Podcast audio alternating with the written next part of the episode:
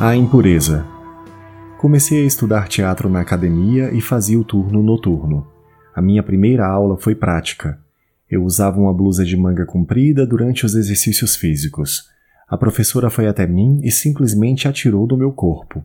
Lembro que ela disse: Para que essa blusa de manga comprida, gata? Naquele momento eu ainda não sabia, mas ela já estava certa de que eu tinha algum problema algum bloqueio que precisava ser desbloqueado. O uso da blusa de manga comprida inconscientemente foi uma forma de proteção.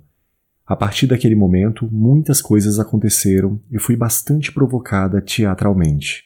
As provocações no drama são experimentos, vivências, práticas, treinos ou jogos pelos quais precisamos passar para vencer barreiras do nosso próprio eu.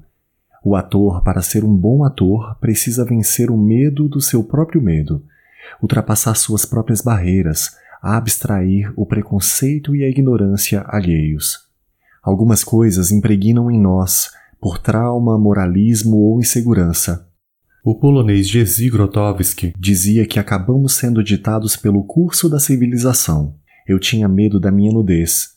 Não era medo da nudez dos outros, mas da minha. Ninguém conseguia entender como eu, uma moça de corpo tão bonito e saudável, tinha medo de tirar a roupa, medo de expor as costas, de mostrar as pernas. O teatro e esse tempo na faculdade me revelaram coisas estagnadas que precisavam se renovar ou se libertar urgentemente.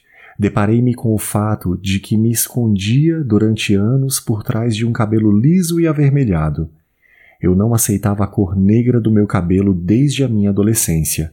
Estava perdendo a chance de viver com o original, o simples, o natural, o que era meu. Não tenho nada contra quem prefere pintar os cabelos, mas eu precisava me aceitar. No final do semestre, depois de adquirir um pouquinho de conhecimento, uma faísca da chama de luz, preparava-me agora para minha mudança externa. Então cortei meus cabelos longos e avermelhados fiz um corte na nuca e fiquei loira. Escolhi também o figurino que fora estabelecido como peça íntima. Usei um body provocante e dei andamento aos ensaios finais em sala de aula, e assim minha personagem de prostituta se caracterizou. Eu não repelia o nu e a sensualidade, apenas guardava-os para mim. Continuo pensando da mesma forma, preservo a minha nudez. Porém, com a profissão de ator, muitas vezes é necessária essa exposição, mas é uma escolha e eu a encarei como um desafio.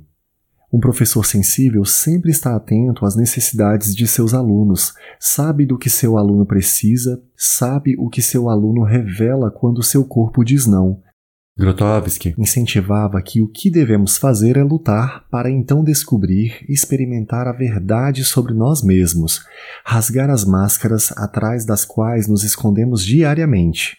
Reticências. A arte não pode ser limitada pelas leis da moralidade comum ou de qualquer catecismo. Reticências. O ato de criação nada tem a ver com o conforto externo ou com a civilidade humana convencional, quer dizer, as condições de trabalho nas quais as pessoas se sentem seguras e felizes.